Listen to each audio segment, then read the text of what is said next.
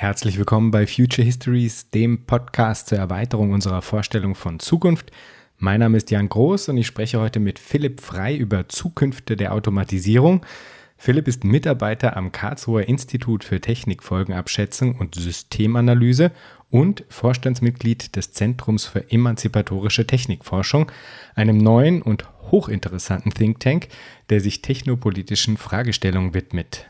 Ihr findet den Link zu ihrer Homepage in den Shownotizen und wenn dort alle so kompetent und sympathisch sind wie Philipp, dann muss das ein ganz großartiger Verein sein. An dieser Stelle also herzliche Grüße an alle beim Z, beim Zentrum für emanzipatorische Technikforschung. Das Gespräch mit Philipp hat mir sehr große Freude bereitet und es war eine Fülle von Themen dabei, die für diesen Podcast hier von größtem Interesse sind. Das klingt dann zum Beispiel so. Nehmen wir doch mal die, äh, die dominante ähm, technikpolitische Debatte der letzten Jahre, äh, in Deutschland, diese Industrie für Null. Ja?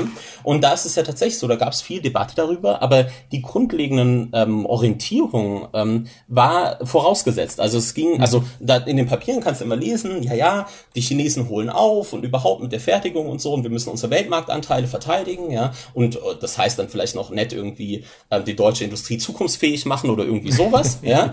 So, und, ähm, und also es geht ganz klar um das Hauen und Stechen innerhalb dieser Produktionsweise, ja. Und solange man man so tut, als wäre die einzige ähm, Debatte, die man hinsichtlich technologischer Innovation führen kann, wie man die Konkurrenzfähigkeit erhöht. Ja, ja. Ähm, schneidet man extrem viel ab, ja. Und deswegen scheint es mir auch so wichtig zu sein. Also Hegemonie drückt sich ja auch darin aus, dass die Leute sich gar nichts anderes vorstellen können, ja.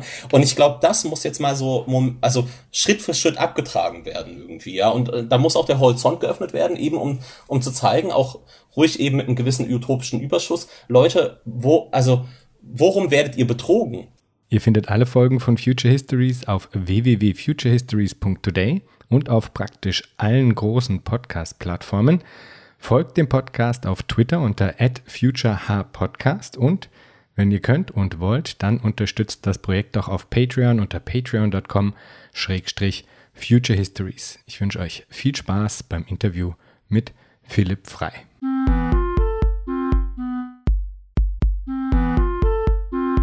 Herzlich willkommen, Philipp Frei. Hallo, vielen Dank für die Einladung. Sehr gerne, ich freue mich, dass du da bist. Für viele ist es eine Art von Verheißung, für andere ist es ein Schreckgespenst. Kannst du uns das eingangs mal definieren? Was ist Automatisierung? Automatisierung bezeichnet einfach den Umstand, dass Tätigkeiten, die früher von Menschen ausgeübt wurden, jetzt von technischen Artefakten, also zum Beispiel von Robotern oder im Dienstleistungssektor zum Beispiel von künstlicher Intelligenz oder Algorithmen durchgeführt werden, sozusagen. Also insofern ist ähm, rekurriert der Automatisierungsbegriff natürlich auch auf eine sehr lange Debatte, weil diese Debatte von Substitution menschlicher Arbeit durch Technik läuft ja eigentlich seit dem 19. Jahrhundert. Und dieser Automationsbegriff wurde dann eigentlich geprägt in der Mitte des 20. Jahrhunderts im Ford-Konzern, wo es dann das erste Mal darum ging, wirklich die ähm, ja, industrielle Massenproduktion sozusagen zu organisieren. Und das wurde auch gerahmt durch die Einführung neuer Technologien. Und welche sind die technologischen Entwicklungen, die die aktuelle Automatisierungsdebatte anfeuern? Also was ist deren technologische Basis? Ja, also meistens wird da ähm, auf Weiterentwicklungen auf dem Gebiet der Robotik eben ähm, verwiesen. Robotik scheint mir auch wirklich so die Leittechnologie äh, im, im, im Feld der Automatisierung. Da geht es dann insbesondere darum, klassische Robotik, so wie wir das kennen, irgendwie in den letzten Jahrzehnten sind ja vor allem Industrieroboter, die ähm, dann auch getrennt äh, gehalten werden müssen von den, einfach, äh, von den menschlichen Arbeitern in solchen riesigen Käfigen sitzen und so weiter. Ja. Und ähm, da erhofft man sich jetzt große Fortschritte in der Richtung, dass die Zusammenarbeit zwischen Mensch und Maschine immer enger wird, dass die, dass die Roboter eben auch aus den Käfigen können und ähm, dass die Roboter auch im, im Preis immer weiter fallen. Ja? Also dass einfach die Kosten sinken, diese Technik anzuwenden. Das ist so die eine Seite der Debatte. Ja? Und die andere Seite der Debatte ähm, äh, bezieht sich dann vor allem auf Weiterentwicklung auf dem Gebiet der künstlichen Intelligenzforschung. Also dass man auch ähm, äh, kognitive Tätigkeiten, ähm, also ge quasi ähm, geistige Arbeiten ähm, von Technik verrichtet werden können zukünftig. Das sind so die zwei Leittechnologien in dem Feld. Du sprichst in einem deiner Texte einen aktuellen und sehr einflussreichen Beitrag zur Automatisierungsdebatte an, eine Studie aus dem Jahr 2013 von Karl Benedikt Frey und Michael A. Osborne, die trägt den Titel The Future of Employment, How Susceptible Are Jobs to Computerization? Und äh, die Studie, die ist wahrscheinlich auch unter anderem so bekannt geworden, weil sie irgendwie so eine medienwirksame Zahl hingeknallt hat. 47 Prozent der US-amerikanischen Arbeitsplätze ähm, könne in den kommenden Jahren mit hoher Wahrscheinlichkeit dann technisch automatisiert werden. Hm, wie sind die Autoren zu dieser Zahl gekommen? Ja, also erstmal, ich glaube, die Wichtigkeit dieser Studie ist echt ähm, kaum ähm, zu überschätzen. Also das war wirklich äh, für die neuere Automationsdebatte der Startschuss. Und äh, im Prinzip, was die Autoren, Autoren gemacht haben, war, sie haben Experteninterviews durchgeführt und ähm, die Forschungsliteratur eben auf dem Gebiet der Robotik und der künstlichen Intelligenzforschung sich angeschaut. Und da haben sie versucht, ähm, sogenannte Engineering Bottlenecks ähm, zu identifizieren. Also Dinge, von denen sie meinen, dass es in den nächsten Jahrzehnten technisch schwierig sein wird, ähm, sie zu automatisieren. Also da ging es dann zum Beispiel um solche Sachen wie ähm, Empathie, soziale Intelligenz, aber auch ähm, äh, besonderes Fingerspitzengefühl. Ja? Und dann ähm, haben sie auf eine Datenbank zu, zurückgegriffen, die es im US-amerikanischen Raum äh, gibt, das ONET, die auch für Arbeitsforschung wirklich ähm, ähm, also weithin bekannt ist, weil sie einfach sehr detailreich ähm, eine ungeheure Anzahl von Berufen auflistet und die Tätigkeiten, die damit assoziiert sind. Also wie stellt sich so ein Arbeitstag da dar? Was braucht man für ein Skillset? Was macht man da für Handgriffe? Also es geht bis in die Handgriffe rein. Ja? Und dann haben sie ähm, ähm automatisiert evaluieren lassen, ähm, wie stark einzelne Berufs, ähm, Berufe da von Tätigkeiten geprägt werden, von denen sie meinen, dass sie technisch schwierig zu automatisieren werden und sie sind dann davon ausgegangen, alle Tätigkeiten, die nicht jetzt zum Beispiel einer besonderen Empathie oder so bedürfen, die wären verhältnismäßig leicht zu automatisieren. So. Und dann kam sie am Ende äh, zu einer Einschätzung, ähm, wie quasi diese Berufe zusammengesetzt sind. Also wenn man zum Beispiel einen Beruf hätte, der den ganzen Tag nur denselben Handgriff durchführt und dieser Handgriff bedarf keiner besonderen Fingerfertigkeit, dann wäre die Automationswahrscheinlichkeit sozusagen äh, 100% gewesen. Und wenn man jetzt jemanden hätte, wie, also zum Beispiel sehr niedrig gerankt sind, dann so ähm, zum Beispiel soziale Berufe wie ähm, Therapie oder also ähm, äh, genau, wo man stark eben ähm, soziale Kompetenzen ähm, äh, bedarf. Ja? Und die Einschätzung war dann eben alle Berufe, die über 70 Prozent Tätigkeiten ähm, haben, die leicht zu automatisieren sein sollten in den nächsten Jahrzehnten, die werden eben ausgeflaggt mit äh, hoher Wahrscheinlichkeit von Automatisierung. Und so kamen sie dann für den US-amerikanischen Arbeitsmarkt auf 47 Prozent der Stellen. Und das war wirklich so, das ging auch durch die Feuilletons groß rauf und runter ne? und äh, war so der Startschuss jetzt nochmal für die Debatte in den letzten Jahren. Vielleicht bevor wir uns dann sagen, den, den möglichen Implikationen einer solchen, also weitreichenden Automatisierung zuwenden, Vielleicht noch kurz, es gibt ja Leute, die sagen, na, das stimmt alles nicht, äh, so eine Art von technologisch bedingter Produktivitätssteigerung, die hat es auch früher schon gegeben und auch damals äh, sei es nicht zu einem Kollaps der Arbeitswelt, geschweige denn des Kapitalismus gekommen. Und das wäre jetzt diesmal auch nicht anders. Und die Arbeitnehmerinnen und Arbeitnehmer, die müssten sich halt jetzt dann andere Fertigkeiten antrainieren und es würden in anderen Bereichen eben dann Arbeits, äh, also bezahlte Arbeit äh, auch hinzukommen.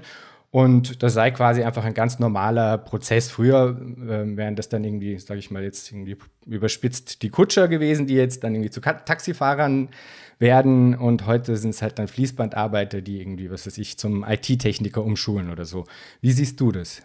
Ja, also erstmal muss man sagen, tatsächlich ist es so. Also das, also, äh, also äh, der Befund ist richtig zu sagen. Es hat ja immer wieder technologische Umwälzungen gegeben. Also seit Marx ist das ja eine typische Charakterisierung der kapitalistischen Produktionsweise, dass da ständig eine Umwälzung stattfindet. Ja. Schumpeter hat das ja dann auch auch auch gegriffen. Ja. Also insoweit ist ist dem natürlich zuzustimmen. Ja.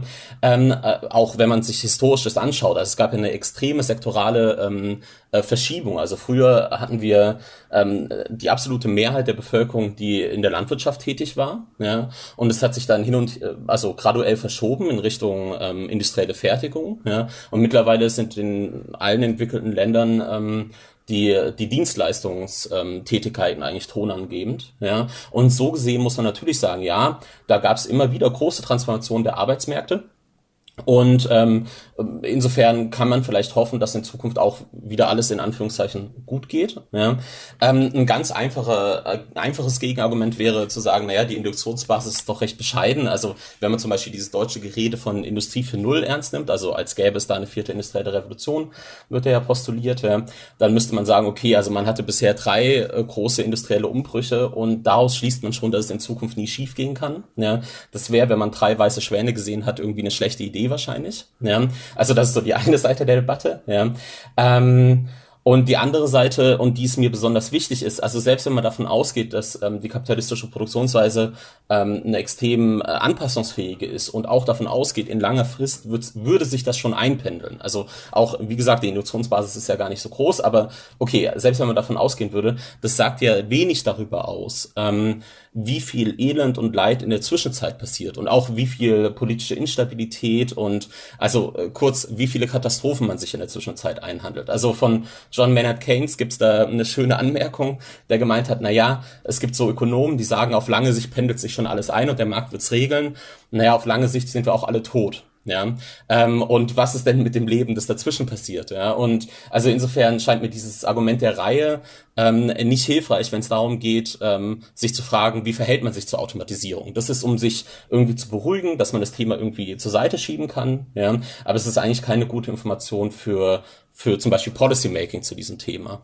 Und als letztes noch, also tatsächlich ist es so, dass ähm, ähm, wegfallende Arbeitsplätze mehr als ersetzt wurden in der Vergangenheit. Aber man muss sich auch vielleicht nochmal überlegen, vor welchem Hintergrund das geschah. Also zum Beispiel ähm, die, die Entwicklung der Produktivität nach dem Zweiten Weltkrieg hatte den erfolgreichen Effekt dieser äh, Massenprosperität, also ähm, was man in Deutschland so das Wirtschaftswunder nennt und so weiter. Ne? Ähm, und dass halt jetzt wirklich der Konsum, also zum Beispiel auch der Besitz von einem Auto auf breite Basis gestellt wurde, Fernseher und, und Kühlschränke haben Einzug gehalten im Privathaushalt und so weiter. Ja? Also kurz ähm, auf die steigende Produktivität wurde reagiert durch eine Ausdehnung des Konsums. Ja? Und da kann man sich dann in der heutigen Zeit schon fragen, also ich mir begegnet das zum Beispiel immer wieder, dass gesagt wird, ja, klar, Automatisierung, gerade Riesenthema und so, ähm, aber schauen Sie sich an, wir hatten hier an diesem Standort irgendwie ähm, 2000 Mitarbeiter vor 30 Jahren, haben so und so viel Waren pro Tag gefertigt. Jetzt haben wir immer noch 2000 Mitarbeiter und fertigen halt doppelt, dreimal, viermal so viele Waren. Ja? Und dann ist die implizite Idee hinter dem Argument ist natürlich, na ja, und wenn die Produktivität weiter steigert, dann, äh, ja, gut, dann produzieren wir halt nochmal zweimal, dreimal, viermal so viele Waren. Ja? Und wie, wie weit das zum Beispiel ökologisch aufgeht, die Rechnung, das wäre dann nochmal eine andere Frage. Also ähm, so gesehen, muss man dann, glaube ich, schon sagen, so ganz einfach kann man es sich nicht machen mit der Frage der Automatisierung. Da würde ich gerne noch was nachfragen. Und zwar, also du hattest jetzt gerade in, in deiner Antwort ja sagen, ökologische Grenzen angeführt. Also dass sagen, einfach die Art und Weise, wie wir äh, Wirtschaft betreiben, wie wir leben, dass die dann so zerstörerisch ist, dass, dass eine, eine weitere Expansion innerhalb dieser Logik einfach auch sagen, ja, in, in die Katastrophe führt. Ja? Und das ist ja auch derzeit wirklich ein sehr, sehr zentrales Thema. Auf der anderen Seite gibt es aber in einem deiner Texte noch eine äh, Feststellung, zu der ich dich noch was fragen wollte. Und zwar ähm, schreibst du dort, dass eigentlich sagen, die Art und Weise, wie der Kapitalismus bisher funktioniert hat, durch die Erschließung neuer Märkte, dass das eigentlich sagen auch bestimmte Grenzen erreicht hat. Ist das denn wirklich so? Weil ich mich nämlich frage, ähm, eigentlich ist das ja dann gerade eher dabei, sich immer weitere Bereiche zu erschließen. Also wenn man daran denkt, dass sagen, unsere sozialen Interaktionen mittlerweile schon zu einer Ware umgeformt worden sind, dann äh, hat man doch eigentlich eher das Gefühl, dass dann die Kap der Kapitalismus sich immer weitere Felder erarbeitet, in die er seine Marktlogiken einbauen kann. Siehst du da ein Ende erreicht? Ja, also nicht, nicht äh, genau, also nicht, danke für die ähm, äh, Möglichkeit zur Klarstellung. Also nicht, ähm, ich stelle das ja auch als Frage sozusagen. Ich würde sagen, nicht definitiv, also es ist nicht unvorstellbar, dass da weiteres stattfindet. Also ähm, die, diese Frage, die ich da aufwerfe, wirkt ja, also rekurriert ja eben auf dieses Moment, dass Automatisierung und steigende Produktivität eben kein Problem ist, solange es eine Elastizität der Nachfrage gibt. Ja. Und ähm, selbstverständlich, also man kennt ja diese ganzen Debatten über die Social Media und Daten sind das neue Öl und so weiter. Und dann ähm, äh, gibt es irgendwelches Raunen, dass wenn es den Brexit gibt und ein Freihandelsabkommen mit den USA, ob dann der National Health Service auf einmal halt irgendwie irgendwie äh, umgewandelt wird zu einem privatwirtschaftlichen Bereich, ja, was ja dann auch eine Riesenmöglichkeit wäre, da irgendwie ähm, Kapital reinfließen zu lassen und eine, äh, eine Akkumulation anzustoßen. Und auch global betrachtet, klar, also wenn man sich anschaut, zum Beispiel die Entwicklung in China mit dieser entstehenden globalen Mittelschicht, ja, ähm, obwohl ja doch äh, eine Konsumorientierung ganz stark ist, ja, muss man schon sagen, okay, also sicher, es, es gibt immer noch Potenziale und der Kapitalismus ist auch ähm, seit je angewiesen, immer neue Märkte zu erschließen. Ja.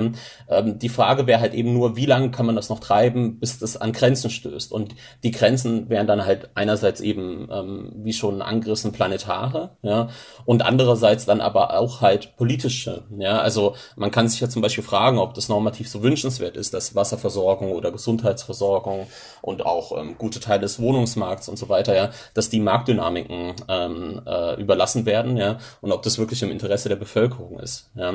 Aber ich, also ich wollte jetzt nicht sagen, dass das völlig unmöglich ist, sozusagen, da versuchen nochmal eine Jüngungs äh, Verjüngungskur anzustoßen.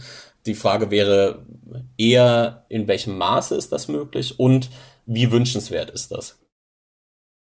Ja, ja, also bei, bei zweiterem würde ich ja also sowieso total zustimmen. Also das war jetzt auch überhaupt gar nicht das, äh, wo, wo ich mich jetzt irgendwie gewundert hätte, weil ich finde das ja absolut wünschenswert, da sagen Alternativen zu, zu finden. Ja? Aber mhm. äh, innerhalb äh, einer, also inhärent kapitalistischen Argumentationslogik hätte ich jetzt persönlich das Gefühl, dass es da sagen, leider in Anführungsstrichen noch viel Raum nach oben gibt, nämlich tatsächlich auch physisch nach oben, wenn man sich ja. irgendwie sowas vorstellt wie Asteroid Mining, ja, also sagen die, ja, das Erschließen von neuen sagen, Ressourcen außerhalb der Erde, ja, das steht da dann auch noch irgendwann an.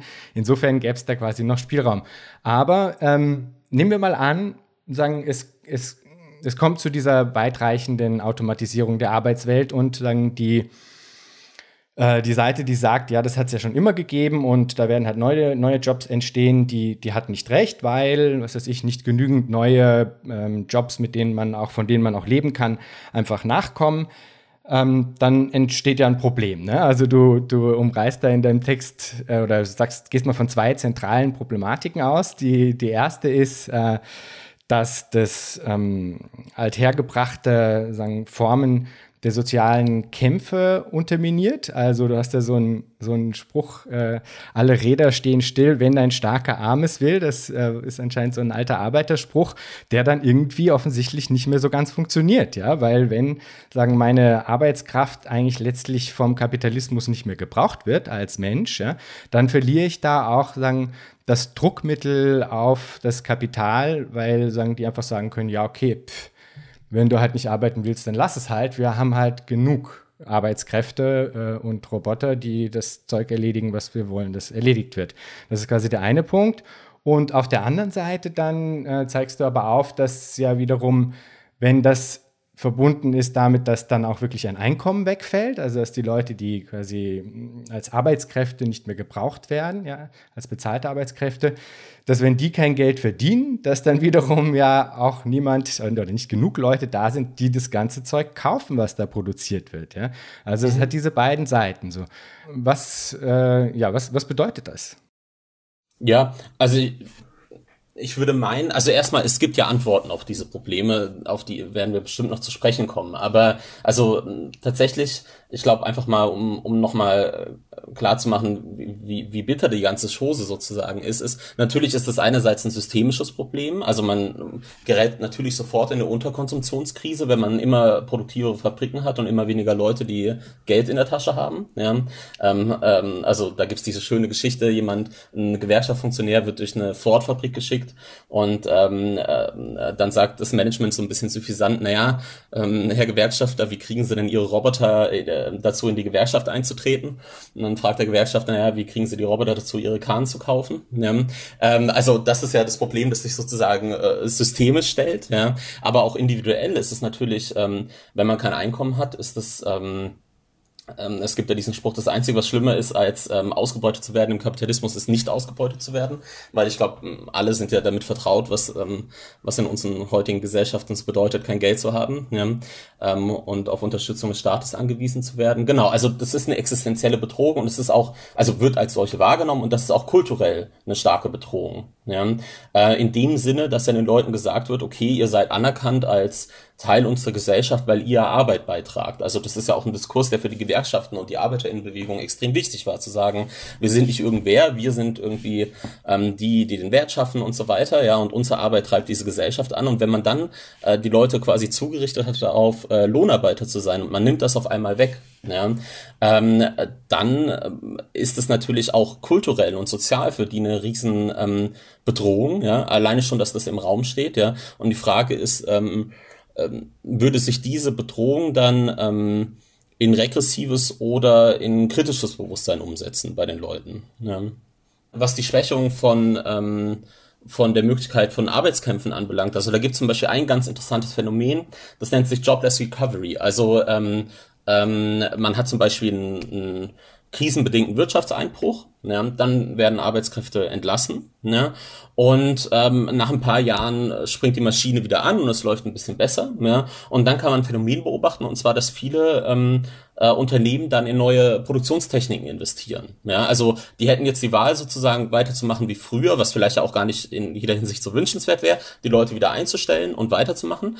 Ähm, aber oft wird dann die Gelegenheit genutzt, äh, gerade im Aufschwung sind dann auch Kredite gut zu bekommen und so äh, zu investieren. Ja, und dann hat man den Umstand, dass es gar nicht so sehr ist, dass ähm, da irgendwie, wie man sich das vielleicht vorstellt, ja, da kommt irgendwie ein ähm, Vertreter des Unternehmens und sagt, Leute, jetzt wir schaffen hier Roboter an für die Fertigung und ihr ähm, die Hälfte von euch wird irgendwie auf die Straße gesetzt und dann sagt man, ha, das geht aber nicht und dann wird irgendwie gestreikt und so weiter, sondern das sind viel subtilere Mechanismen mittlerweile. Also einerseits dieses Leute, die ähm, äh, in, im heutigen rechtlichen Rahmen äh, völlig äh, im Rahmen der Möglichkeiten entlassen werden, betriebsbedingt, ja, dass die einfach nicht wieder eingestellt werden und man müsste dann sozusagen sagen, ihr dürft nicht in neue Technologien investieren, was ich auch eine komischen äh, Anreiz fände irgendwie oder ähm, also ein Steuerungsimpuls. Ja.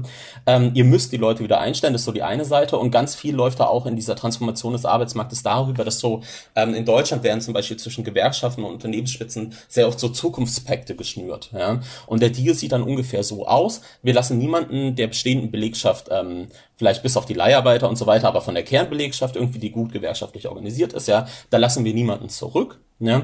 Aber ähm, es werden einfach nicht so viele neue eingestellt. Also die Leute, die dann sozusagen von technologischer Arbeitslosigkeit betroffen sind, ja, sind nicht die Leute, die da aus dem Betrieb geschmissen werden, sondern eher ein, zwei Generationen später vielleicht die Kinder von den Leuten, die da irgendwie in der Fertigung gearbeitet haben, die eben dann nicht in der Fertigung arbeiten können. Ja? Und das sind natürlich Herausforderungen für Arbeitskämpfe, weil wie artikulierst du irgendwie ähm, in Anführungszeichen das Recht, ähm, zum Beispiel der Jugend auf Arbeitsplätze gegenüber Konzernen, die gar keine irgendwie arbeitsrechtliche Verbindung mit diesen Leuten haben. Ja? Und ich glaube, also das ist einerseits für die Arbeiterinnenbewegung einfach eine, eine wie mir scheint, ähm, könnte das eine große Herausforderung werden. Ja? Und es weist vielleicht in die Richtung, dass eben der, der Umgang ähm, mit technologischer ähm, Entwicklung immer mehr ähm, Gegenstand politischer Debatte werden muss. Also weil was die Leute ja in jedem Fall machen können, ist zu sagen, naja, wir sind Staatsbürger, wir haben ähm, zumindest mal das Wahlrecht und so, ja, und jetzt artikulieren wir unsere Bedürfnisse und versuchen, die auch im öffentlichen Raum irgendwie vorzubringen, ja. Und das wäre dann vielleicht was, dass man eher so in Richtung ähm, zum Beispiel danach fragt, hat jeder das Recht auf ein Auskommen? Ähm, auch ohne Lohnarbeit, ja, äh, wenn es halt gar nicht genug Jobs gibt, zum Beispiel. Also das wäre dann was, was man im politischen Raum artikulieren kann als Forderung. Damit meinst du jetzt dann das bedingungslose Grundeinkommen quasi? Genau, da gibt's ja, also da gibt's ja verschiedene Formulierungen. Das ähm, bedingungslose Grundeinkommen ist so immer das Erste, was einen in den Sinn kommt. Ähm, in, aus dem Gewerkschaftsflügel würde dann eher vielleicht darauf abgehoben zu sagen, eine bedingungslose Grundsicherung. Das heißt, Leute, die eh schon wohlhabend sind, die sollen dann schon vom eigenen Geld leben und so. Also wie sich das genau ausgestaltet, ähm, wäre dann die Frage. Aber also ich glaube, das äh, zentrale Politikum wäre sozusagen danach zu fragen, ob es eine teilweise Entkopplung von Lohnarbeit und Konsum geben könnte.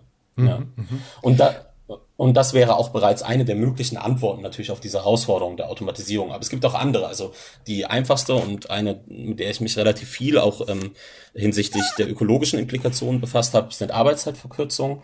Und ähm, da ist der Gedanke ja auch naheliegend genug. Es, also wenn, wenn wenig, wenn weniger Bedarf an menschlicher Arbeit da ist, dann kann man die halt einfach umverteilen. Also man, also angenommen hätte, man hätte den Zustand von Vollbeschäftigung bei 40-Stunden-Woche, dann könnte man natürlich auch weiter Vollbeschäftigung bei 30-Stunden-Woche haben und so weiter. Also eigentlich gibt es da ja Lösungen, ähm, die relativ naheliegend sind, ähm, aber äh, das hieße natürlich auch ein neues Arrangement, was ähm, zum Beispiel die Lohnhöhe anbelangt, ja. Ähm, und das muss man auch erstmal durchsetzen. Mhm. Ähm, vielleicht, also ich fände es wichtig, weil ich fand es ziemlich super in deinem Text. Können wir noch diese, die Zweischneidigkeit ähm, dieser, äh, solcher Lösungsvorschläge herausarbeiten? Weil auf der einen Seite ist es so, dass es eben eine vielleicht sogar mehrheitsfähige konkrete Lösung oder zumindest ein, eine Übergangslösung, ein, ein einen jetzt vielleicht funktionierenden Ansatz darstellen würde, ja, wenn man sowas wie eben bedingungsloses Grundeinkommen oder ähm, eine Drei-Tage-Woche oder Vier-Tage-Woche ähm, einführt und so. Auf der anderen Seite, und das hast du jetzt gerade ja auch schon angesprochen, auf der anderen Seite bleibt man damit eigentlich in der systeminhärenten Logik gefangen auf eine Art und Weise, oder? Sowohl was die Identifikation mit der Arbeit angeht, wobei es da natürlich schon ein bisschen sagen, aufgelöst werden würde, äh, als auch in Bezug auf, dass man natürlich in diesem, in diesem Prinzip der Warenförmigkeit eigentlich drin bleibt. Kannst du uns das vielleicht kurz ein bisschen genauer erklären, was da vielleicht dann auch die, die Fallstricke solcher Lösungsansätze Ansätze sein könnten? Mhm. Also Fallstricke kann es natürlich verschiedene geben. Also alleine schon in der Hinsicht, nehmen wir jetzt mal statt Arbeitszeitverkürzung das bedingungslose Grundeinkommen als Beispiel.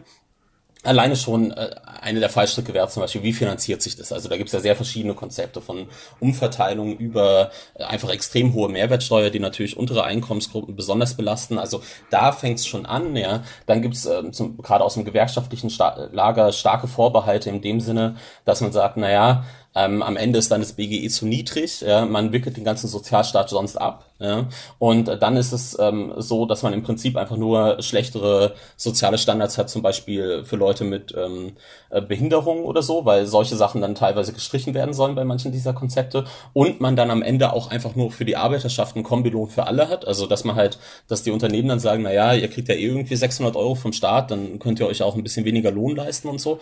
Ähm, also da gibt's verschiedenste Fallstricke. Jetzt diese Ebene, die du angesprochen hast, mit man kommt ja gar nicht aus der Warenförmigkeit raus. Also einerseits ähm, äh, klingt es äh, bedingungslose Grundeinkommen ähm, äh, extrem radikal und ich würde auch sagen, in gewisser Weise ist es das, weil eine kapitalistische Ökonomie zeichnet sich aus durch eine strukturelle Machtasymmetrie zwischen denen, die ihre Arbeitskraft äh, verkaufen müssen für Lohn und denen, die die kaufen. In der Hinsicht, dass zwar beide irgendwie freie Vertragspartner, also die gehen einen Arbeitsvertrag freiwillig ein, das ist ja nicht Leibeigenschaft oder irgend so ein Kram, ja, aber ähm, es ist halt schon so, die, die halt kein Geld haben, sind dazu gezwungen, sich Arbeit zu suchen, ja. Und da klingt es natürlich, wenn BGE von ausreichender Größe ähm, äh, einführbar wäre, klingt es natürlich und ist auch extrem radikal, weil diese strukturelle Machtasymmetrie ja, ähm, aufgehoben wäre. Ja, und ähm, da, da ranken sich dann auch jede Menge Hoffnungen drum. Also so schöne neue Arbeitswelt, wo sich dann die Unternehmen um die Arbeitenden schlagen und nicht andersrum. Ja,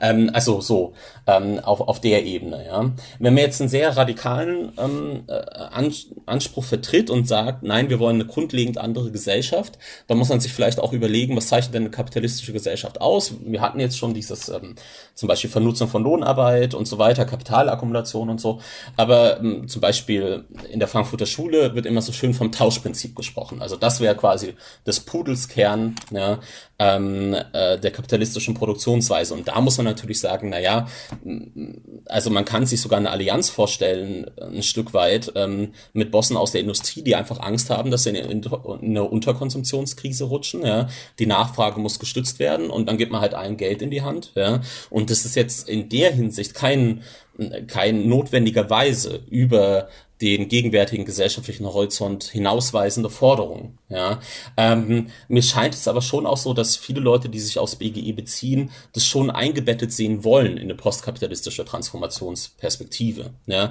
aber das ist halt auch wieder eine Frage ähm, politischer Schwerpunktsetzung und Auseinandersetzung sozusagen. Also erstmal ist der Umstand also dass man nur, und das, ich glaube, da muss man schon große Anführungszeichen an das nur setzen, den Leuten Geld in die Hand drückt, ohne dass sie irgendwie was machen müssen, ist jetzt noch nie, kein radikaler Bruch mit dem Marktsystem. Im Gegenteil, man sorgt halt dafür, dass die Nachfrage stabilisiert wird. Ja.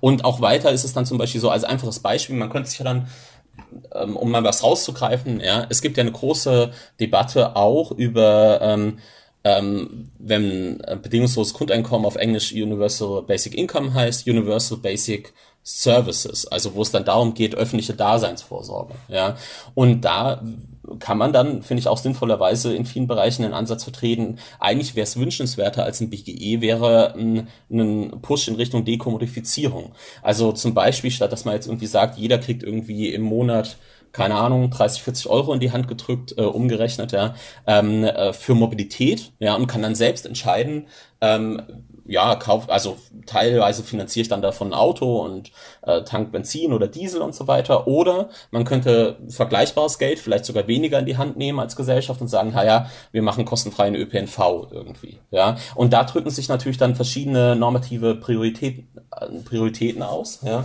Und die Frage ist halt, ob man zum Beispiel weiter auf ähm, das Tauschprinzip und ähm, und äh, Konsumentscheidungen setzen möchte oder ob man nicht vielleicht eher Strukturpolitik anders betreiben möchte. Ja. Was würde das dann auf der Makroebene in weiterer Folge nach sich ziehen? Weil auf eine Art, finde ich, klingt das ja wie so ein Mehrstufenplan. Also man könnte sagen, es gibt sagen am Anfang erstmal kostenlose Infrastrukturen für alle. Das ist sagen ein, ein wie so ein erster Schritt. Und ähm, als nächstes dann eben vielleicht zusätzlich noch ein bedingungsloses Grundeinkommen, das aber nicht daran gekoppelt ist, dass dann alle anderen Sozialleistungen gekillt werden, sondern die gibt es sozusagen dann weiterhin. Und ähm, dann ist aber quasi die Frage, sagen, was, was, was wäre die Potenzialität für etwas danach? Ja? Also könnte es vielleicht sowas geben wie wie eine, wie eine gemeinschaftliche Teilhabe am äh, an den Produktionsgütern äh, zum Beispiel, ja, also an, an ähm, äh, dass man jetzt sagt, okay, das ist nicht irgendwie so ein staatliches Almosen, was man irgendwie monatlich bekommt, was dann ja vielleicht auch wieder mit der nächsten Regierung dann abgeschafft werden ja. kann oder sowas, sondern man schaut, dass jeder Mensch eben hoffentlich dann auch nicht nur jeder Staatsbürger eines Nationalstaates, sondern jeder Mensch an sich sozusagen ähm, Teil hat am sagen, allgemeinen Reichtum, ja, und zwar ja. äh, sagen als ein auch als ein Recht, ja, ja. Da, also das wäre quasi dann eine Perspektive, die sagen, deutlich weiter reichen würde. Gibt es da Ansätze, die in diese Richtung gehen? Ja, und die Debatte scheint mir auch extrem wichtig. Also, weil eben was du erwähnst, ja, man, ähm, man, man könnte wohlmeint von der Regierung BGE einführen, man könnte vielleicht sogar einen Verfassungsrang beheben und dann ähm, passiert einem auf einmal sowas wie, dass die nächste Regierung einfach die Sätze nicht anhebt und die Inflation entwertet das Ding oder so. Ja, also mhm. da gibt's ja so verschiedenste Kings, die quasi auftreten können, ja. Und ähm, oh, oh, genau, und äh, wo, wo man schon einiges, ähm, also wo man echt härter drüber nachdenken müsste. Vor allem finde ich aber, ähm, ähm, aus einer Debatte wegzu oder über eine Debatte hinauszugehen, wo es vor allem um Umverteilung geht, ja, scheint mir schon wichtig. Also ich glaube, das sind auch Aspekte, die spielen auch in, bei vielen Leuten bei so einem BGE auch eine gewisse Rolle. Also da wird dann immer gesagt, zum Beispiel sowas wie ein BGE könnte auch eine Demokratiepauschale sein, ja. Also dann können die Leute sich leisten, ein bisschen weniger zu arbeiten, können mehr am öffentlichen Leben teilnehmen und so. Also da, da gibt's ja schon so Momente, die so ein bisschen drüber rausweisen. Es gibt aber auch ähm, einfach Debatten, die sind ein bisschen anders gelagert. Also in, in, in, in Großbritannien gab es zum Beispiel einen schönen Report aus dem Umfeld der Labour Party zu Alternative Modes of Ownership. Ja, das ist jetzt auch keine ganz neue Debatte. Also da im, im Deutschen wird die vielleicht geführt so unter eine alternative, also so äh, Genossenschaftsbewegung und so weiter war das schon immer groß, ja. Und auf der anderen Seite eben die Wirtschaftsdemokratiebewegung. Und da geht dann, da geht man immer eben darüber hinaus zu sagen, einfach nur, naja, alles läuft, wie es läuft, und am Ende nimmt man dann nochmal Geld und verteilt es anders, ja. Sondern man fragt sich auch wirklich so, ähm, wie kann man denn ähm, dauerhaft ähm, implementieren, dass eigentlich der gesellschaftliche Reichtum eben ein solcher ist, nämlich gesellschaftlicher, ja, also gemeinsamer. Ja. Und einer der Vorschläge, der da zum Beispiel im Raum steht, ist, ähm, sind sogenannte ähm, Social Wealth Funds. Also es gibt ja bereits sehr große ähm, staatsgetragene Fonds, also in äh, Arabischen Emiraten zum Beispiel, aber also ich glaube, wo viele Leute dann dran denken würden, wäre so der norwegische Staatsfonds, ja, der extrem groß ist, ja, und ähm, der ähm, der sich speist aus den ähm, aus dem Einkommen aus deren Ölförderung. Ja, und eine der Ideen ist dann sozusagen zu sagen, naja Leute, lasst doch sowas machen, wie einen Staatsfonds einzurichten, und der schüttet dann eine universelle Dividende an alle Menschen aus in dem Land. Ja, Und ähm, also wer jetzt genau die Zielgruppen sind, also ich würde hoffen, möglichst inklusiv. Wahrscheinlich wäre das dann leider erstmal an eine Staatsbürgerschaft geknüpft. Ne? Und ähm, das ist so der erste Schritt, dass man einfach sagt, okay, man organisiert irgendwie ähm, quasi, dass jeder an den Dividenden dieser Gesellschaft teilhat. Der nächste Schritt, der dann nochmal radikaler ist, ist ähm, zu sagen, okay, vielleicht können wir das ja auch verbinden mit wirklich einem aktiven Demokratisierungsprojekt. Und zwar in dem Sinne, dass man zum Beispiel bei ähm, börsendotierten Unternehmen sagt, ähm, jedes Jahr müssen so und so viel ähm, Prozente abgetreten werden an Aktien oder zum Beispiel bei jeder Erstausschüttung von Aktien muss ein gewisser Teil in diesen Fonds gehen, ja, und dann hätte man auch immer mehr gesellschaftliche Mitspracherechte ähm, über diesen Anteil an den Unternehmen, ja, und könnte sich auch vorstellen, okay, vielleicht ähm, äh, kommt man dann auch irgendwann in eine Richtung, wo man mal wirklich ähm, auch die Wirtschaft demokratisiert hat. Ja, ist ja eigentlich irre, dass ähm, ein Bereich des gesellschaftlichen Lebens, der so extrem wichtig ist, dass sich da eigentlich demokratische Mitbestimmung im Wesentlichen darauf beschränkt, dass man entweder, wenn man Glück hat, einen Betriebsrat hat, der sich irgendwie über Krankmeldungen und so kümmert, ja, äh, was eine sehr wichtige Institution ist, ja, aber ähm, äh, aber dann doch halt, halt recht begrenzt, wenn es jetzt um Politik geht, oft, also zumindest in Deutschland ähm, habe ich den Eindruck, ja, und dann halt teilweise Policy-Entscheidungen aus der Politik, wo das aber immer so als Übergriff der Politik auf die, die Wirtschaft, die eigentlich in Ruhe gelassen werden soll, vielen erscheint. Ja. In Wahrheit wäre doch die Frage, wir arbeiten da alle und bringen da irgendwie ein Drittel unseres Tages zu der Zeit. Ja. Ähm, warum können wir da nicht mitbestimmen? Ja. Und dann, äh, da gibt's ja dann auch Konzepte, also eben zum Beispiel das Genossenschaftswesen, ja, wo gesagt wird, okay, man kann doch auch demokratische Unternehmenformen haben. Ja. Und das bliebe aber dann, sagen, eigentlich an sich noch eingebettet in ein Marktsystem, in ein kapitalistisches Marktsystem, oder? Ja, also es wird dann gerne so verkauft, dass man sagt, dass, also das Schöne daran ist, man kann damit schon mal anfangen, sozusagen. Mhm. Ja. Und ich finde, ähm, also ich finde unbedingt die Debatte wichtig zu sagen, okay, wie kann man das Ganze radikal irgendwie transzendieren, ja. Auch darauf kommen wir sicherlich noch zu sprechen. Da stehen ja ein paar Vorschläge im Raum. Aber ich muss schon sagen, viel, vieles an dieser Postkapitalismus-Debatte ist, scheint schon erstmal, ähm, wie Dinge, die jetzt einfach Reformvorschläge im Bestehenden sind. Ja? Mhm. Und ich würde dann auch sagen, die erhalten ihren äh, wirklichen Sinn erst eben dadurch, dass man sich fragt, okay, in, in was für ein Projekt gesellschaftlicher Transformation ist das eingebettet? Ja? Und äh, also ich meine, zum Glück würde ich sagen, haben wir ähm, in, in, in Europa mehr oder weniger gut funktionierende Demokratien und vor diesem Hintergrund scheint auch diese äh, in Teilen der Linken vorherrschende klassische Vorstellung und dann gibt es einmal einen radikalen Bruch, so Revolution und dann wird alles ganz neu gemacht und so. Ich weiß gar nicht, also ich weiß noch nicht mal, ob die ähm, also mal die normative Wünschenswert, ähm, Wünschenswertheit beiseite lassen, ob das überhaupt strategisch so klug ist. Ja, also äh, die Frage wäre ja ähm, schon, solange man äh, zum Glück demokratisch gewählte Regierung hat und die autoritäre Rechte sich nicht völlig durchgesetzt hat und irregedreht ist, ja, ähm, was kann man da machen? Ja, und da finde ich dann solche Debatten über Alternative Modes of Ownership ähm, im Umfeld der Labour Party erstmal zu begrüßen, ja, auch wenn es vielleicht nur ähm, radikale, äh, radikale Sozialdemokratie ist, sozusagen. Dann wenden wir uns doch dem auch gleich mal zu. Was, was gibt es denn jenseits der radikalen Sozialdemokratie für Konzepte, die versuchen eben zum Beispiel eine Warenförmigkeit oder eine, eine sagen die Prägung unserer Gesellschaft durch das Warenprinzip zu transzendieren? Ja, also ähm, also erstmal vorausschickend, die Debatte könnte äh, größer sein und sollte wohl auch größer sein. Ja. Und dann ist die natürlich auch ziemlich komplex, weil natürlich, also einerseits haben wir jetzt ähm, Jahrzehnte der Propaganda, der Markt wird schon richten, die sich mittlerweile ähm, doch einigermaßen blamiert hat, wie mir scheint, ja, äh, hinter uns. Also es ist erstmal gar nicht so einfach, überhaupt ähm, Alternativen zu denken. Ja. Also selbst innerhalb von Leuten, die wirklich, also äh, in Kreisen, die eigentlich ähm, das ganz gerne tun würden, so, ja. Und dann muss man ja schon sagen, Märkte haben auch gewisse Vorteile, also was so Informations, ähm, äh, ähm, ja, Bildung und, und Koordinationsleistung und so weiter anbelangt. Es gibt äh, allerdings derzeit wieder eine, eine Debatte, die so etwas auflebt, ähm, die daran ansetzt, was eh schon da ist. Und zwar die enormen äh, Koordinationsleistungen, die ja bereits innerhalb der kapitalistischen Produktionsweise stattfinden, aber innerhalb von äh, sehr großen Konzernen ähm, dann äh, teilweise aber nicht marktförmig fungieren. Also im Gegenteil, teilweise wurde dann versucht, also halt, weil Leute äh, diese liberale Ideologie halt ähm, aufgesaugt hatten und ähm, auch wirklich geglaubt haben, dass die dann irgendwie marktförmige Mechanismen zur Koordination innerhalb desselben Unternehmens eingeführt haben. Und es ist teilweise krachend gescheitert. Ja. Und ähm, äh, also da gibt's schon Momente, wo man sagen muss, da gibt's extreme Formen von Planung. Also das fängt da an, dass man sich irgendwie überlegt, okay, was für, was für Autos werden wir in den nächsten 10, 20 Jahren vermutlich verkaufen können, ja, weil solche Innovationszyklen sind ja auch nicht ganz kurz und vor allem die Einrichtung der Fabriken, ähm, also die Fabriken stehen dann erstmal eine Weile lang so da und es ist sehr teuer, die umzubauen, ja.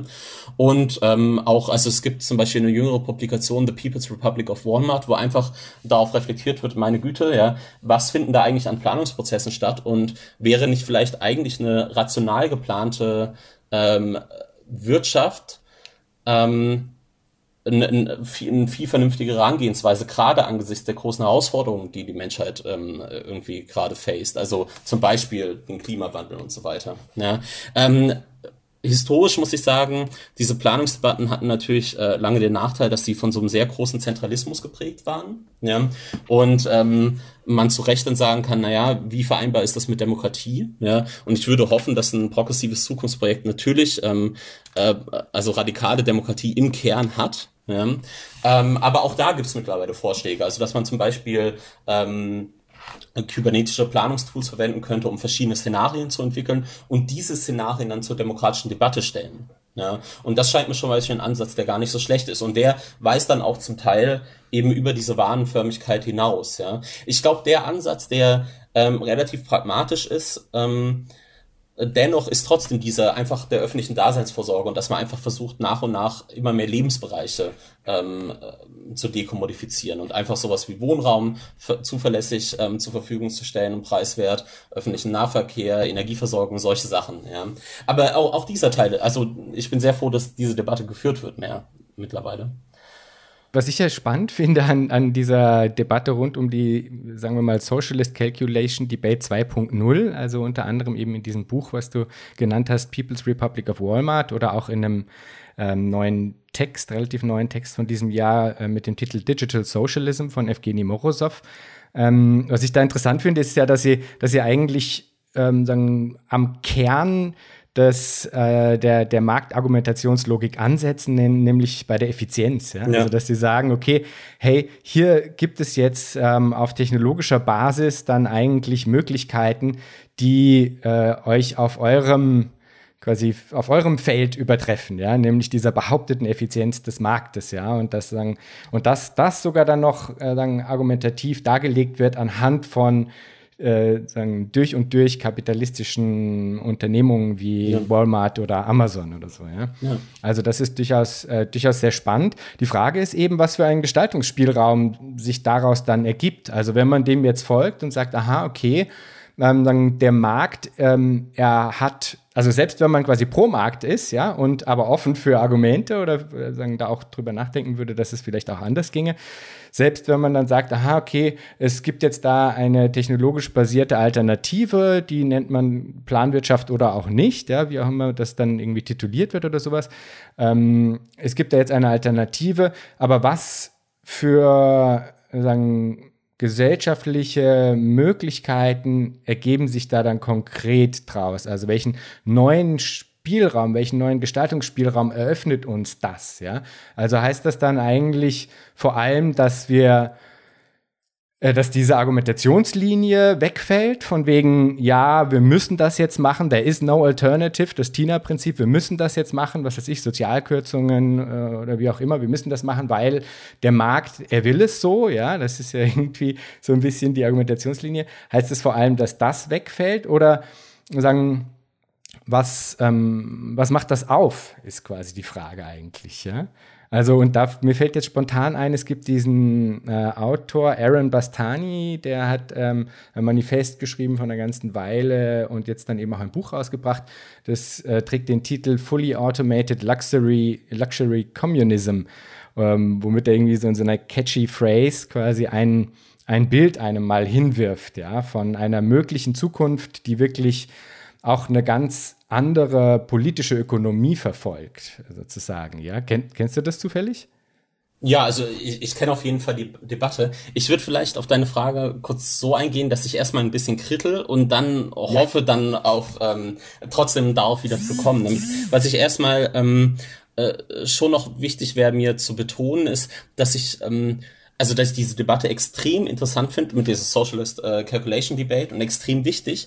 Ähm, teilweise, also wenn die popularisiert wird, dann scheinen mir aber dann teilweise schon so ein bisschen ein paar Kurzschlüsse drin zu sitzen. Also ich fühle mich so ein bisschen erinnert an ähm, die Debatten innerhalb der Sozialdemokratie im Deutschen Kaiserreich. Ne? Ähm, ist jetzt nichts, was man so alltäglich liest, aber da war ein Riesenthema die ähm, Konzentrationstendenzen des Kapitals. Also dass immer mehr, kann man beim Bauernhof ganz gut zeigen, ja, immer mehr kleine Gehöfte gehen unter und es entstehen immer größere, die immer mehr Hektar unter sich haben und so. Das war dann zum Beispiel so ein empirisches, empirischer Hinweis, ja. Oder man kann sich auch anschauen, wie viele Leute arbeiten in der Fabrik und so weiter. Ja? Und da wurde dann damals gesagt, ja, ja, es gibt diese Konzentrationstendenzen, voll geil. Ja? Alles, was wir nur noch machen müssen, ist eigentlich ein bisschen warten. Ja? Und am Ende haben wir eh nur noch, keine Ahnung, acht Großkonzerne im Deutschen Reich oder so. Und die kann man ja, da muss man ja nur noch den Führungsstab austauschen. Und dann haben wir unsere Planwirtschaft oder, oder wie auch immer. Ja, also äh, Planwirtschaft ist ähm, zu Recht so ein bisschen verfemter Begriff. Ne? Aber das war die Idee. Also es wurde sozusagen ein Einzelaspekt der kapitalistischen Wirtschaft beobachtet, ja, gesagt, aha, und was kann man jetzt damit anfangen? Ja? Und ähm, äh, ich finde die Debatte nicht völlig irrational, aber da muss man sich schon noch ähm, ähm, vor Augen führen, glaube ich, dass ähm, da natürlich zum Beispiel in diesen Unternehmen jetzt Planungsprozesse stattfinden. Ja?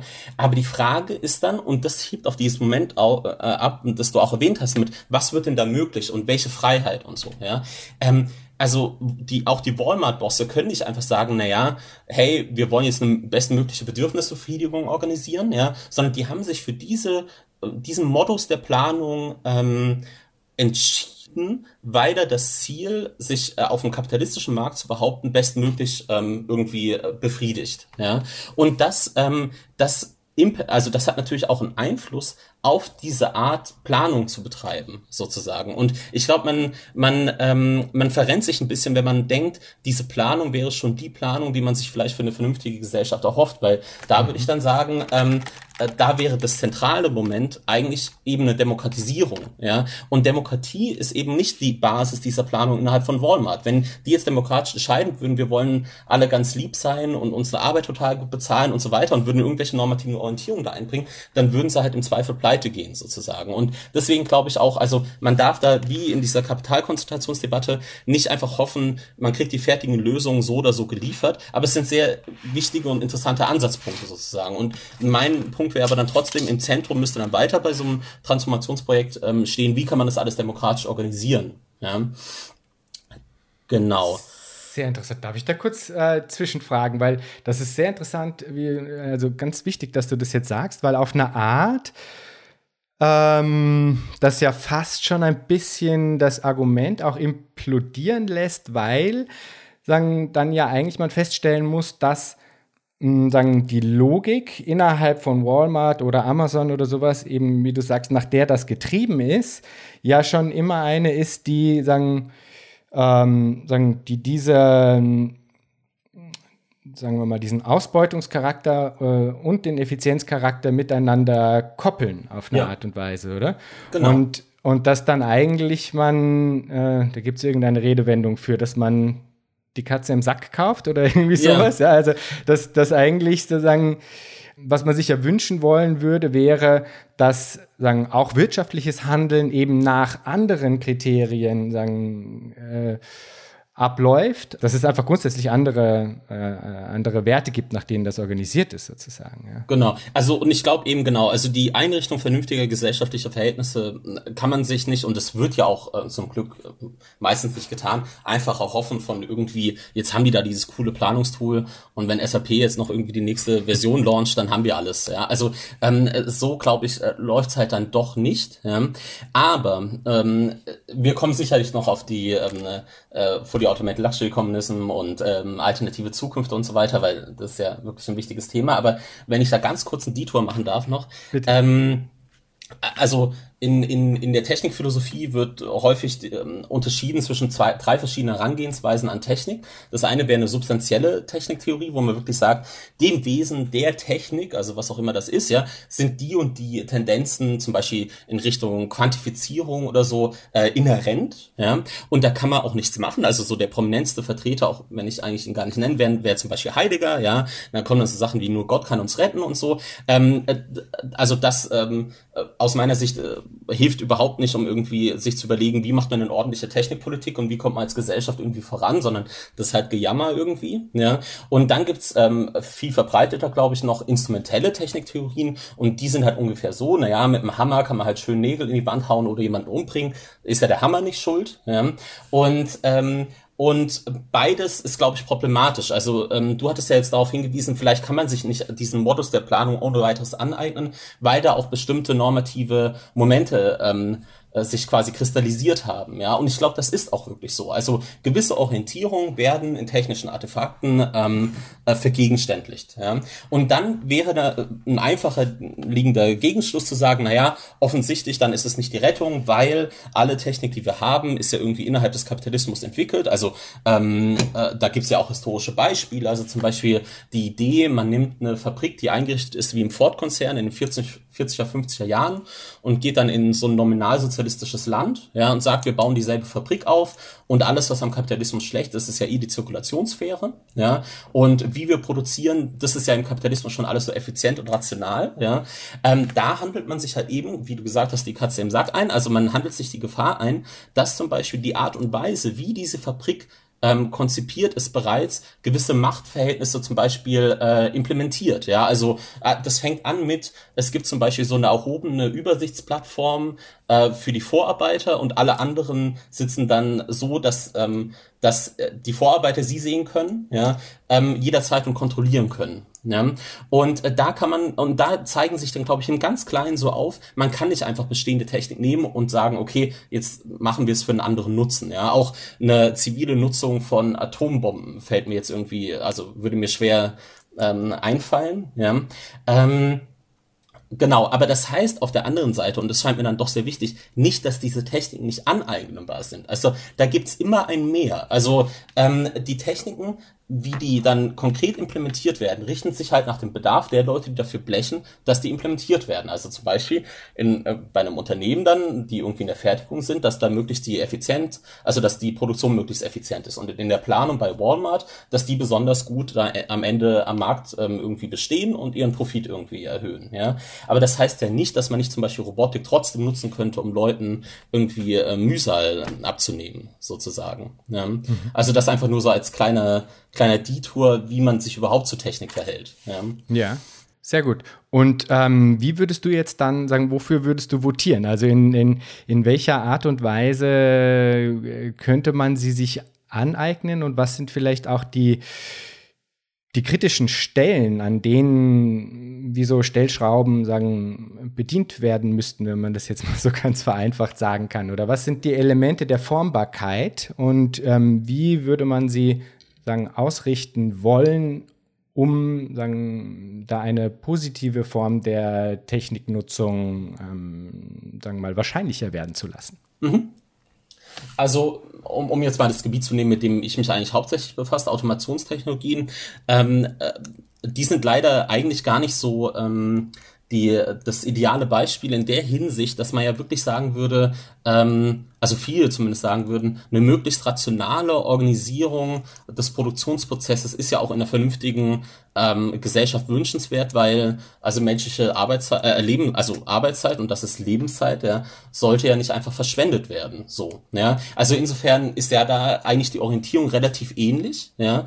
Aber um mal auf, auf, auf zwei Sachen trotzdem hinzuweisen, also die Antwort, wenn man sagt, ähm, die, die Produktion muss möglichst effizient und durchrationalisiert geschehen und so weiter, damit man wenigstens ähm, äh, nicht so viel Zeit damit zubringen müsste, wäre dann erstmal makroökonomische Rahmung. Ja? Und ich glaube, die ist auch wirklich ganz entscheidend, also dass man darüber spricht, wer profitiert denn von der steigenden Produktivität, mhm. setzt man die um in mehr Produktion oder mehr Freizeit, ja, das wären zum Beispiel schon mal zwei Sachen. Aber, ähm, aber dann, wenn man sich jetzt wirklich die die konkrete Organisation der Arbeit anschaut, könnte man schon auch sich vorstellen, dass man da einfach noch in eine, in eine offene Debatte eintreten sollte, was denn die Bedürfnisse auch der Arbeitenden sind. Und da wären an zwei Dinge vielleicht zu denken. Also das eine wäre ähm, Intensivierung der Arbeit, also Quali also meistens Arbeitszeitdebatten.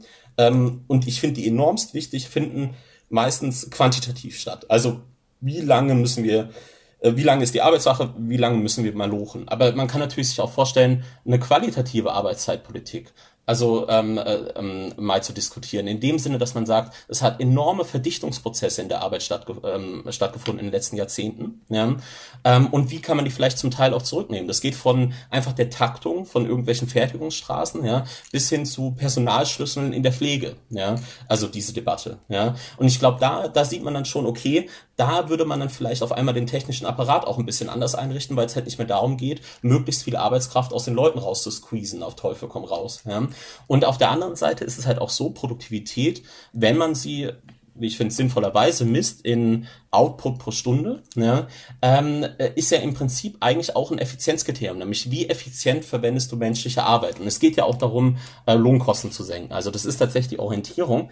Man könnte aber natürlich sich auch vorstellen, die äh, in der Konzipierung von Fertigungsanlagen und so weiter, ja, ähm, äh, andere Effizienzkriterien anzulegen. Also zum Beispiel, wie viel Strom verbraucht man damit? Kann man Ressourcen schon da arbeiten, wenn man dafür irgendwie ein bisschen weniger schnell fertigt und ein bisschen mehr Arbeit verbraucht und so weiter, ja. Und das wären dann Dinge, ähm, über die man wirklich auch auf einzelbetrieblicher Ebene in Austausch treten könnte. Also ähm, da würde ich tatsächlich sagen, das geht über, also von der Makro- bis in die Mikroebene, ähm, wo dieser Aushandlungsprozess stattfinden müsste. Dann kommen wir doch mal zu makropolitischen Entwürfen alternativer Zukünfte. Ja. Welche zeigen sich denn dir? Ja, also ich meine, ich glaube, am stärksten jetzt auf, auf ähm, progressive Seite ist, ist halt eben diese Debatte derzeit über Postkapitalism, wobei halt immer diese, wenn man so einen Post vorstellt, dann ist gar nicht so richtig klar, was, was ähm, was damit gemeint ist. Also ist das zeitlich danach, ist das eine konzeptionelle Überwindung, wie viel ist davon noch enthalten? Also man hat ja fast ähm, dieselben Probleme, die man mit diesem alten Aufhebungsbegriff bei Hegel und Marx hat, also das ja drei Dimensionen hat, man schafft was ab, man hebt es auf eine höhere Stufe und es bleibt aber enthalten. Ja? Also es ist nicht immer ganz klar, was dieser Postkapitalismus sein soll. Ja? Ähm, ich, ähm, also in meiner Arbeit beziehe ich mich immer auf diese ähm, äh, auf die Formulierung aus der Frankfurter Schule, dass, es halt um vernünftige gesellschaftliche Verhältnisse geht, ja, dann ist vielen aber nicht ganz klar, um was es geht, ja. Und ich glaube, es ist halt schon, es ist gefährlich, ähm, für gesellschaftliche Entwicklung, wenn gar keine Alternativen mehr vorstellbar sind. Also wenn die Leute entweder nur ganz abstrakt irgendwie sowas sagen wie vernünftige gesellschaftliche Verhältnisse, keiner kann was damit anfangen, da, dafür geht keiner auf die Straße erstmal unmittelbar, ja, und die einzige Alternative ist dann das weiter so, ähm, dass es ja echt nicht sein kann. Und da gibt's dann zum Beispiel diese Intervention, wie du halt, ähm, und du hast ja rekurriert auf Bastani, ja, ähm, ein Buch, das sich zu Automationstechnologien wirklich jedem und jeder empfehlen kann, ist ähm, äh, von Nick Sanicek und Alex Williams, dieses Inventing the Future, gibt's auch auf Deutsch, die Zukunft erfinden, ja. Und ähm, die reflektieren eben darauf, äh, man müsste mal über Alternativen nachdenken und versuchen dann auch eine zu konzipieren, und zwar eine Gesellschaft, in der es nicht darum geht, dass irgendwie Profit generiert wird, sondern eine bestmögliche Bedürfnisbefriedigung zu organisieren. Ja? Und da zeigen die dann eben auch auf, was in der Automatisierung für Potenziale schlummern, nämlich ähm, potenziell ein Ende des Mangels sozusagen. Ja? Und das war ja wirklich, also die Mangel, der Mangel war ja irgendwie die die Rahmenbedingungen ähm, der gesamten äh, Geschichte der Menschheit bis hierhin. Ja? Und insofern ähm, präsentiert sich das auch wirklich als radikales Gegenprojekt, nämlich eigentlich als Ende der Vorgeschichte der Menschheit und Schritt in eine qualitativ andere Gesellschaft. Ja. Genau, und also was heißt es dann, eine, eine Gesellschaft zu organisieren, die ähm, Bedürfnisbefriedigung und nicht Profit ähm, äh, ins Zentrum stellen? Hieße dann eben ja, also die steigende Produktivität dafür zu nutzen, zu erheben, was wollen die Leute und das bestmöglich mit so wenig Arbeit wie möglich zu befriedigen. So. Und Bastani, also was halt äh, teilweise, ich würde schon sagen, so ein bisschen defizitär ist an, an, an diesem Teil der Debatte, den, also zu dem ich äh, zum größten Teil auch, also da bin ich relativ eng angelagert, aber da gibt's halt relativ wenig Bewusstsein für ökologische Probleme. Also da wird dann schon davon ausgegangen, ähm, also so, äh, es gibt ja dieses, äh, diesen Begriff des Solutionismus, dass man sagt, die Technik wird schon alle unsere Probleme uns vom Hals schaffen. Ja? Und da würde ich tatsächlich sagen, es gibt so einen kleinen, die, die sagen schon, das ist nicht die Technik selbst, das ist ein politisches Projekt, das wir da vorschlagen. Ja? Also insofern sind sie keine Solutionisten, aber hinsichtlich der ökologischen Frage ist es dann halt auch schon so, dass sie sagen, na ja, um die müssen wir uns eigentlich nicht kümmern, weil Ressourcen können aus Asteroiden gewonnen werden ähm, und ähm, wir können so viel Energie verbrauchen, wie wir wollen, weil, und das stimmt ja teilweise. Ähm, eigentlich äh, sind ja die Potenziale erneuerbarer Energien auf dem Planeten noch lange nicht ausgeschöpft und so weiter. Ja. Wer wäre denn dann in Deutschland äh, oder welche, welche Gruppen, welche Vertreterinnen, Vertreter gibt es in Deutschland, die in eine ähnliche Richtung wie jetzt zum Beispiel Srinicek und Williams stoßen? Also gibt es da schon quasi organisierte ja, Gruppierungen, Kräfte, die sagen, in eine solche Richtung sich bewegen wollen und dafür ja. kämpfen? Also ich meine, ich glaube, ähm, innerhalb der radikaleren Linken zum Beispiel gab es ja schon immer die Losung, irgendwie alles für alle und zwar umsonst. Ja. Ähm, das ist ja schon so, ähm, das geht ja in diese Richtung. Also dieser Teil der hedonistischen Linken hat ja schon ähnliche Orientierung. Was ich spannend finde an der britischen Debatte ist halt, dass dort ähm, äh, einerseits schon auch wirklich so ähm, ähm, äh, die Suche nach visionären Zukünften stattfindet. Also es wird dann eben darüber geredet, was könnte denn Automation ermöglichen, endlich mein Leben ohne Plackerei, ja, ähm, und Bedürfnisbefriedigung und nicht immer im Mangel und so, ja. Ähm, aber was ein riesiger Vorteil der britischen Debatte zu sein scheint mir, ist, dass die eben halt ein, ein relativ interessantes Ökosystem mittlerweile von Thinktanks haben, die mhm. eben auch darüber sprechen, naja, wie ließe sich das implementieren? Ja. ja? Und ich glaube in Deutschland, also ich glaube, also wenn man jetzt mal auf eine Party geht oder so, ähm, in gewissen Kontexten, da wird man bestimmt ein, zwei hedonistische Linken finden, die sagen, ah, fully automated, voll geil und so. Ja? Mhm. Ähm, ähm, äh, vielleicht auch nicht äh, mega reflektiert, aber das muss ja auch teilweise gar nicht sein. Aber was es halt weniger gibt, ist ähm, eine ernstzunehmende Debatte darüber, ja, aber wie ließe sich auch wirklich konkrete Schritte in die Richtung unternehmen, ja? Und zwar nicht nur dieser klein-klein Reformismus, sondern wie könnte ein Push in Richtung einer anderen Gesellschaft ausdehnen, ja? Und äh, das war auch so, also das ist, das geht jetzt nicht für alle unserer Mitglieder, aber das war auch einer der Gründe, warum wir dieses Zentrum für emanzipatorische Technikforschung gegründet haben, weil wir den Eindruck hatten, okay, ähm, es gibt einerseits so eine relativ starke ähm, Skepsis gegenüber technologischer Entwicklung in, in, in weiten Teilen des progressiven Lagers in Deutschland. Ja. Ähm, und dann gibt's noch so ein paar versprengte Utopisten. Und also ich bin ein großer Freund der Utopie, das ist jetzt gar nicht despektierlich gemeint, aber ähm, äh, wir dachten uns, okay, es bräuchte eigentlich noch Gruppen, die sich wirklich darum kümmern, was, was wären denn konkrete Einstiegsprojekte und oder auch, ähm, also wie kann man diese Debatte voranbringen, auch im deutschsprachigen Raum. Also, und genau, das war auch einer unserer Motivationen. Was ja umso wichtiger ist, finde ich, angesichts dessen, dass eben zumindest lange Zeit weite Teile der radikalen Linken auch leider dann irgendwie so eine Form von Technikfeindlichkeit irgendwie äh, eingeschrieben hatten. Oder zumindest kommt mir das so vor. Also als ob sagen, da allzu schnell dann noch dieser Reflex gemacht worden ist, zu sagen, aha, eben zum Beispiel, ja, diese Technologien, die sind ja innerhalb der kapitalistischen Logik eben sagen, entstanden, haben diese eingeschrieben and that's it. Ja, mehr genau. oder weniger. Deswegen müssen wir die ablehnen und uns irgendwie auf so einen Lokalismus zurückziehen, der dann irgendwie was weiß ich, eben so meint, von wegen, man könne jetzt mit einer äh, autarken äh, Landwirtschaft im Kleinen jetzt irgendwie dann wirklich was ändern oder so, ja. ja. Das ist ja was, wogegen die, äh, wogegen Srinicek und Williams in dem Inventing the Future Buch auch ganz stark Positionen beziehen und das als, äh, ich glaube, Folk Politics bezeichnen ja. oder so, gell?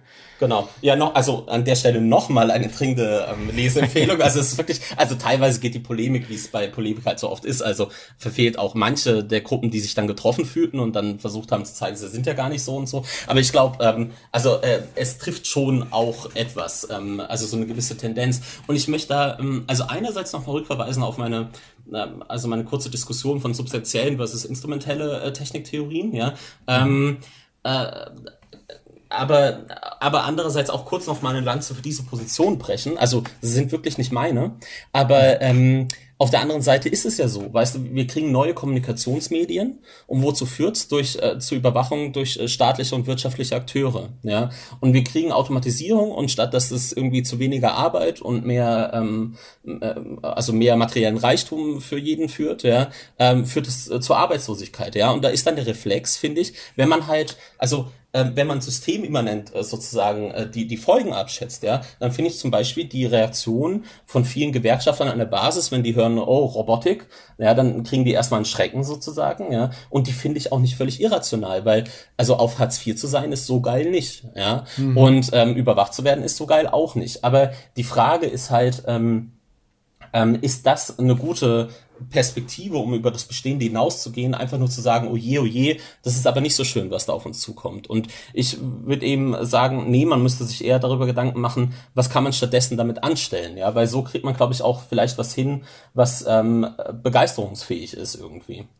Was ich finde, worauf das auf jeden Fall auch noch referiert und was so ein bisschen auch jetzt finde ich die Klammer dieses Gesprächs ist, ist, dass am Ende die entscheidende Ebene, auf der diese Diskussion verhandelt werden muss, ist eine politische Ebene, eine, eine, letztlich auch eine Frage der politischen Ökonomie. Ja? Also ähm, sagen die Art und Weise, wie Technologie bisher genutzt worden ist, ist eben nicht rein diesen Technologien eingeschrieben, sondern es wirft ganz manifest die Frage auf, wie wir diese denn nutzen wollen. Und äh, wie sagen vielleicht auch Potenzialitäten, die in diesen Technologien liegen, in einer emanzipatorischen Art und Weise genutzt werden können. Genau. Und und, und ich würde auch denken, gerade da ist die Debatte über alternative Zukünfte, also was ja auch das Gegenstand deines, äh, deines Podcasts ist, so wichtig, weil wenn, wenn ähm, äh, nehmen wir doch mal die, äh, die dominante ähm, technikpolitische Debatte der letzten Jahre, äh, in Deutschland, diese Industrie für Null. Ja? Und da ist es ja tatsächlich so, da gab es viel Debatte darüber, aber die grundlegenden ähm, Orientierungen ähm, war vorausgesetzt. Also es ging, mhm. also da in den Papieren kannst du immer lesen, ja, ja, die Chinesen holen auf und überhaupt mit der Fertigung und so und wir müssen unsere Weltmarktanteile verteidigen, ja. Und äh, das heißt dann vielleicht noch nett irgendwie äh, die deutsche Industrie zukunftsfähig machen oder irgendwie sowas, ja. So, und, ähm, und also es geht ganz klar um das Hauen und Stechen innerhalb dieser Produktionsweise, ja. Und solange man so tut, als wäre die einzige ähm, Debatte, die man hinsichtlich technologischer Innovation führen kann, wie man die Konkurrenzfähigkeit erhöht. Ja, ja. Ähm, schneidet man extrem viel ab, ja. Und deswegen scheint es mir auch so wichtig zu sein. Also Hegemonie drückt sich ja auch darin aus, dass die Leute sich gar nichts anderes vorstellen können, ja. Und ich glaube, das muss jetzt mal so, also Schritt für Schritt abgetragen werden irgendwie, ja. Und äh, da muss auch der Horizont geöffnet werden, eben um, um zu zeigen, auch ruhig eben mit einem gewissen utopischen Überschuss, Leute, wo, also worum werdet ihr betrogen, sozusagen? Also, das kann schon sein. Also im Bestehenden, wenn ich einfach nur sagen müsste, es muss, also wenn ich jetzt sagen müsste, es ist vorausgesetzt, es muss weiterlaufen wie bisher und die Leute wollen ihre Jobs behalten, die deutsche Wirtschaft soll weiter irgendwie alles niederkonkurrieren und Exportweltmeister sein und so, wie könnte man das implementieren? Dann würde ich auch bei sowas ähnlichem wie der Industrie von Euro rauskommen. Aber die Frage ist, ist das wirklich die Debatte, die wir führen sollten, angesichts dessen, dass wir uns irgendwie gerade ähm, mit Raserei unser eigenes Grab schaufeln, was die Klimakatastrophe anbelangt, ja, und, ähm, und dass auch einfach die erhöhte Konkurrenzfähigkeit ähm, ähm, von Unternehmen für das individuelle Glück echt äh, schlechte Impacts gehabt hätte in den letzten Jahren. Ja? Also wir haben, also in Deutschland gibt es den schnellst wachsenden Niedriglohnsektor in, in ganz Europa, ja, und es hat, also das ist die Kehrseite vom Exportweltmeistertum. Ja? Und äh, genau, und also da scheint es mir dann auch wichtig, wirklich als, als zentraler Punkt, dass man überhaupt mal die, ähm, nicht einfach nur eine Zweckmittelrationalität an den Tag legt, also sich fragt, okay, das Ziel ist vorausgesetzt, wie machen wir das möglichst effizient, sondern auch darüber redet, wofür überhaupt technologischer Fortschritt, ja, also wie wollen wir leben, was für eine Gesellschaft wollen wir, wie wollen wir arbeiten, ja, welche Bedürfnisse haben wir, was sind vielleicht noch objektive ökologische Schranken? Und dann überlegt, was in diesem Rahmen die bestmögliche ähm, äh, technische Entwicklung ist, ja? Statt so eine Überdeterminierung durch äh, wirtschaftliche Interessen, die ja teilweise echt sehr boniert sind. Absolut. Philipp, wunderbar. Meine letzte Frage ist immer, wenn du an Zukunft denkst, was stimmt dich freudig?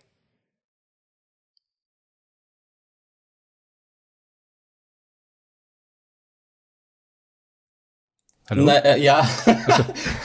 ich weiß nicht, mal kritische Theorie, da hat man ja. zu Freunde nicht so. Ähm, äh, ähm, äh, warte, ich überlege kurz. Ja, ja bitte, ähm, nimm dir Zeit, so viel du willst. Ja. Das ist ein Podcast, wir haben Zeit. wir haben Zeit, genau.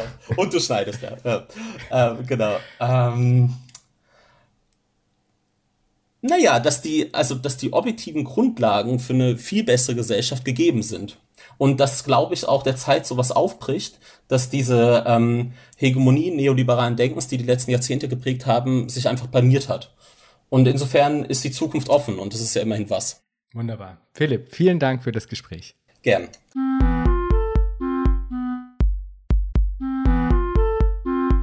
Das war Future Histories für heute. Vielen Dank fürs Zuhören. Shownotizen und vieles mehr findet ihr auf www.futurehistories.today.